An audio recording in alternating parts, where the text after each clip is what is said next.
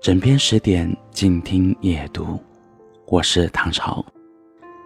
今天要和大家分享的文章是：我的一生本来可以有不同的遭逢。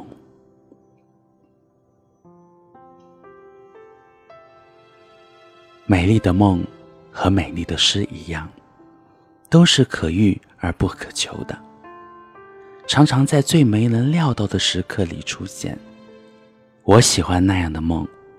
在梦里，一切都可以重新开始，一切都可以慢慢解释，心里甚至还能感觉到，所有被浪费的时光，竟然都能重回时的狂喜与感激。胸怀中满溢着幸福，只因你就在我眼前，对我微笑，一如当年。我真的喜欢那样的梦。明明知道你已为我跋涉千里，却又觉得芳草鲜美，落英缤纷，好像你我才初初相遇。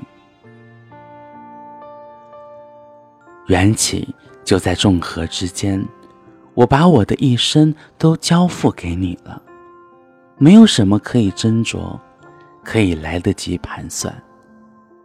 是的。没有什么可以由我们来安排的。在千层万层的莲叶之前，当你一回眸，有很多事情就从此决定了。在那样一个充满了花香的午后，一个化河的下午，在那个七月的午后，在新雨的河前，如果你没有回头。我本来可以取任何一种题材，本来可以画成一张完全不同的素描或是水彩。我的一生本来可以有不同的遭逢。如果在星雨的河前，你只是静静的走过，在那个七月的午后，如果你没有回头，十六岁的花季在陌生的城市里醒。唇间仍留着你的名字，爱人，我已离你千万里。我也知道，十六岁的花季只开一次，但我仍在意群聚的洁白，在意那一切被赞美的、被宠爱与抚慰的情怀，在意那金色的梦幻的网，替我挡住抑郁的风霜。爱原来是一种酒。饮了就化作思念，而在陌生的城市里，我夜夜举杯，遥向着十六岁的那一年。我难道是真的在爱你吗？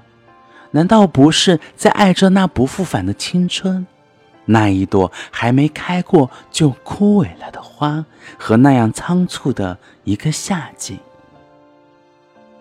那一张还没着色就废弃了的画？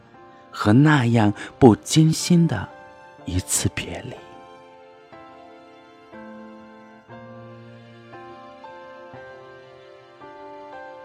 这里是枕边十点，我是唐朝，今天的分享就到这里了，我们下期再见。如果喜欢我们的话，记得关注我们的公众号“枕边十点”。